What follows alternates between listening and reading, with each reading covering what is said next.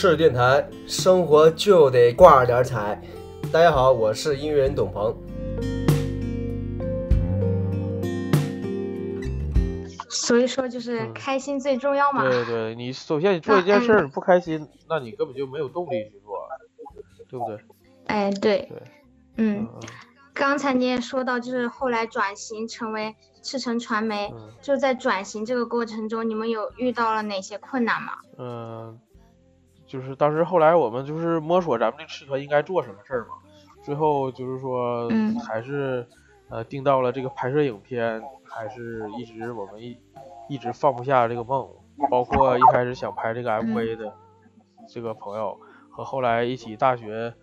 拍摄就是第一个片儿，然后流产的朋友，其实这些围绕的都是拍摄影片，然后这也是一直咱们想做的事儿，然后就这样，咱们每个人都出了一部分钱，然后买了摄像机和电脑，成立了这个工作室，然后赤团也改名成为赤城传媒。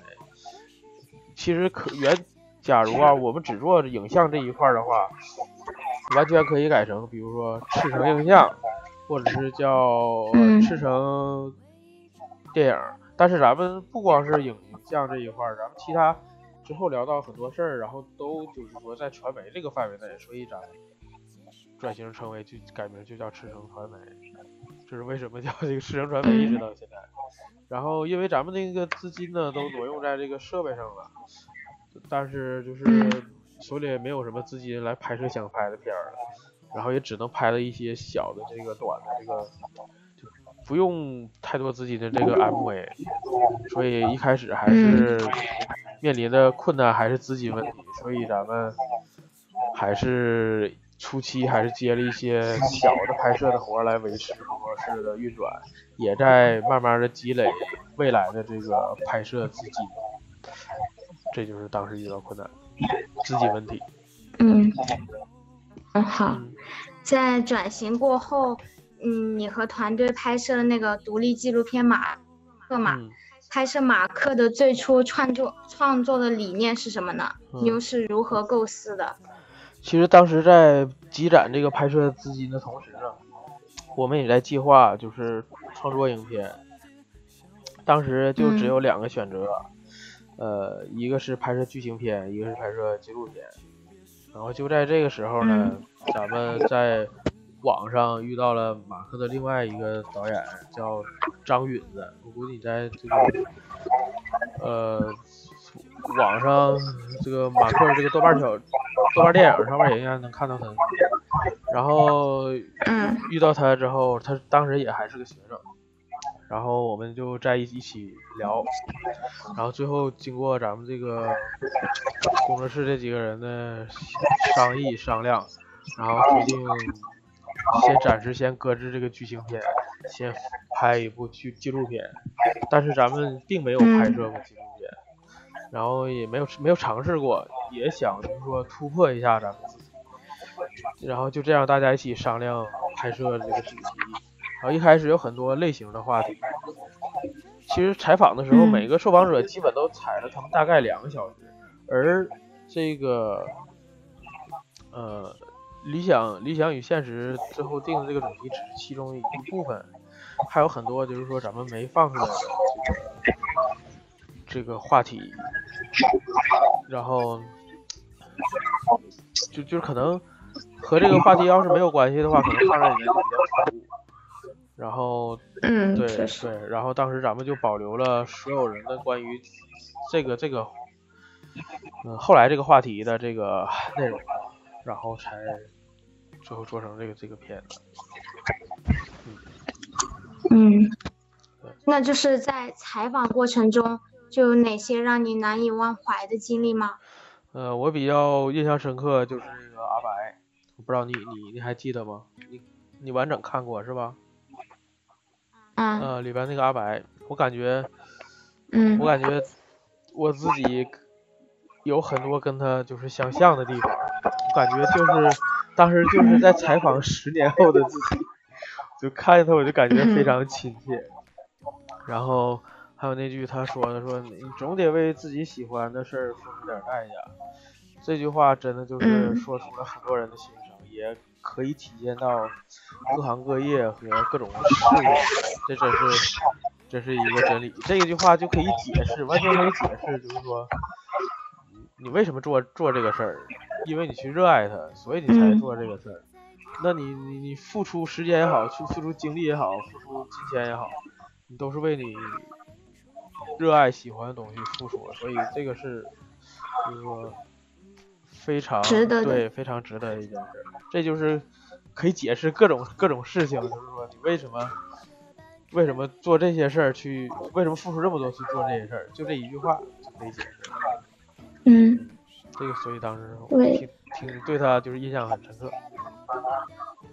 嗯，好，就是纪录片嘛，你也说了，主题是理想与现实啊。但是，嗯，我们都知道理想和现实总是总是会有冲突，而且我们常常会因为这种冲突而感到迷茫。你是如何看待这个问题的？其实迷茫是非常正常的事儿，每个人在各个时期都有各种的迷茫。你说上学的时候，可能你学习不太好，对于未来迷茫，或者是你。嗯，谈谈恋爱对你们的未来也感到迷茫，或者是毕业之后你工作了，你在这个工作这个岗位或者这个公司，感觉自己的上升空间呢，还是这些或人际关关系，可能都会感觉到迷茫。然后，嗯，很多人其实迷茫，所以嘛，迷茫是非常正常的。有些人也是，嗯，比如很很多人，他其实从到死他都也许都没找对自己的方向，或者说是，还还有一种就是说到死都没有找到自己到底是热爱什么、喜欢什么、擅长什么。其实能在年轻的时候就发掘自己热爱的东西，和发掘出自己的潜力，是一件非常幸运的事儿。其实很多时候，包括我自己在内，我这些朋友也都在迷茫。呃，为什么做这些事儿？做完了又能怎样？呃，其实也只有做完了才能知道，但是至少做完了之后自己不后悔。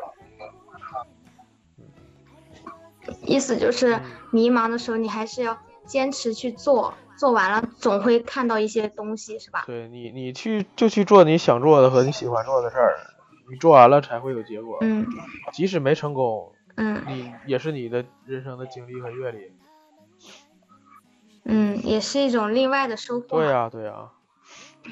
你可能你这个事儿没做成了，可能通过这个事儿，你认识了好几个朋友，以后可以就是说，你这些朋友又有在一起一些合作呀，或者怎样。其实这都是很多意外，都是在这个预想之外。嗯。嗯。好，在马克的豆瓣影评中啊，你说你其实也是受访者之一，当时为什么会想到将自己也作为受访者之一呢？是有什么想要向观众传达的吗？其实不光是我，当时这个咱们这个策划后期剪辑这个杨小薇，她也是受访者之一，然后我们两个其实都采访了，每个人大概也得将能能有小薇小薇能短一点，我也我也采了大概两个小时。就是感觉咱们是当时是本来是咱们两个代表，咱们这个主创成为受访者的，但是最后由于这个后期的这个时时长原因，必须得减掉一批人，不光咱们两个，减减掉了大概将近十个十来个人，然后我们两个就都放弃了自己这个采访，把更多这个时长和机会留给其他这个受访者，让这个纪录片变得更客观。因为去的，因为去掉了你主创的这个观点，剩下就真的就是说那些受访者他们自己的想法和和这个记录，这样的话就可以让这个纪录片去掉了主观，只剩下了客观、真实的。嗯，对。嗯，那么在马克未播出之前。你有提前预想过它播出后的反响吗？会担心收不到任何成果吗？其实咱们没有什么预想啊，一开始只是打算在沈阳的一些当地的几个大学和一个几个艺术机构放映，当时大概是四五个这么个地方，就放一下就就嗯就完了，就就结束，也也没想到后来这样。但是宣传片放出去之后呢，全国就越来越多这个放映机构都联系我们，都想申请。放映这个片子。然后就这样，咱们用用咱们之前拍一些活儿来，就是说积攒的这个拍摄资金的最后这一点儿资金，然后定制了这个宣传册和这个光盘，然后就邮往全国三十多个城市和这个七十多个发行机构。然后一开始呢也没抱什么太大希望，但是结果却给了我们很多惊喜，就是意料之外啊！意料之外啊！嗯，那拍摄纪录片很辛苦，再加上马克需要采访的人很多嘛，你是如何克服拍摄中遇到的那些困难？就是分享一下你的经验。经验就是尽可能的多多的去接触受访者。因为我这有个优势，我采我我的受访，我们拍受访者基本就都在沈阳本地，不像不像我们两个我们隔得这么远，只能通过网络或者是电话才能接触。我们在呃亲身经历就能和他们接触到，然后嗯，这个经验就是尽可能的多接触你的受访者，最好呢能成为朋友，这样他会在你面前就是放下。所谓的架子，这样的话聊的也会很轻松。然后，然后另一个是，就是说，假如你定好主题了，你可以就是说，你和他就就像聊天一样，就多聊一些哪怕是和主题没有关系的事儿，也可以，也不要打断这些受访者他们的倾诉和这个呃所谓的聊天儿。因为有可能在这个主题以外的很多事儿，他能聊出很多就是说让你惊喜的一些内容，所以说不要限制他，然后要就多接触，是吧？这是我的一个经验。嗯，就是多接触、多交流嘛。对，多接触、多交流，然后不要设这个框架，不要设太明显的框架。嗯，好，就是。马克能获得大成功，你觉得这其中真正打动观众的是什么？我感觉更多的还是真实，因为有对，因为有很多的内容，就是一除了我们一开始策划那些问题和内容以外，有很多的这些内容是临时加的这个问题，就是现场临时加这个问题是对方之前是不知道的，然后之前我们可能也没想到，但是临时可能就。加了一些意外的这这些问题，然后受访者听到这些问题之后，他们反应也是比较真实的，然后都说出了自己的这个心里话。虽然可能有一些观点吧，它跟大众不太一样，甚至是背道而驰的，但是并不能排除他们这他们这些说的话也确实代表着另一类人。嗯，或许就是你，就是你不了解那些人，你不知道这些人，你可能是第一次听说这种观点。然后有些内容呢，就是可能比较大众化，非常能引起共鸣的。看过之后呢，就是说，宛如就像给自己心中点燃了一把火，然后这把火或许就能成为这个动力，能维持自己的一直向着梦想去追逐。有很多这些。观众啊，他看完之后，他都说就是这个片对他们影响很大，然后通过这个片子，自己感觉又又有动力了，去追逐梦想的动力。然后有很多人也说，那里边的很多话都一直影响了自己很多年，然后一直到十年后或者七八年后，这些年他们一直都就是说遇到挫折事儿，一直都想起这个。马克里他们这些受访者说的话，然后他们这些观点也一直，嗯，相当于指引着他们前进的一个方向。嗯，就是他们真实的情感流露吧，然后对于其实对于别人也是影响很大的。对对对。嗯，就是后来不是马克也荣获了很多奖项嘛？嗯。当你知道他。获奖的时候，你当时内心最真实的反应是什么？其实一开始就是感觉很意外，很很很意外和很突然，因为当时根本根本就没没想那么多。然后有一些朋友，然后他说：“哎，这有什么比赛呀，或者是什么的，那你可以报名参加一下。”那就那就投呗，那就那就投了很多，就是这样子。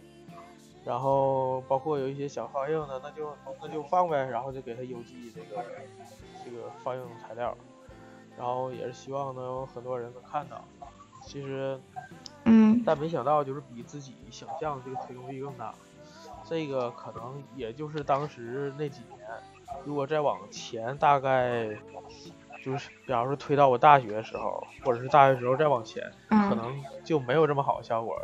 那时候的网络可能还没有就是当时那么那么就是说发达或者感染力更大，所以说这些事儿更多的感谢网络吧。网络对网络起了很大的作用。确实，网络带给我们，嗯。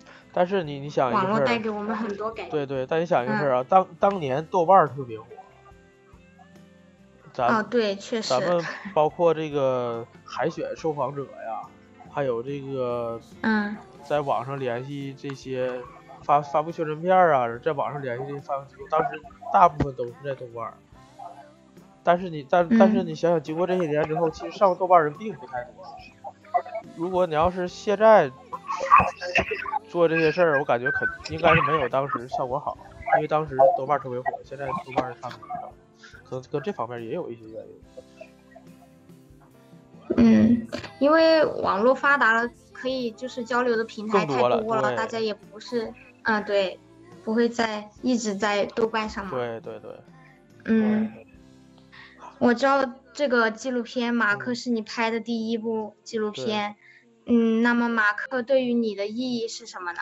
其实是一个勇敢的尝试，因为之前没拍过纪录片。顶多是拍过 MV 和剧情片，小的剧情片，然后这算是算是一个勇敢的一个尝试。其实我我我就是说，大家都管我叫程小挑嘛。其实这个挑其实也有一个不畏挑战的这个含义。然后其实希望未来能有更多有意义的和有趣的这个挑战吧。其实人生中无处不在挑战自己。你没做过事情，第一次做其实就是挑战自己。你以前没没不会开车，你去考个驾照，其实对你也是一种挑战。你你之之前没没高考过，那这次高考，那对你来说就是一个挑战。你没工作过，然后这是一个第一份工作或者一个新工作，对你自己都是一个挑战。其实有时候面对挑战也是一件有趣的事、有趣和有意义的事情。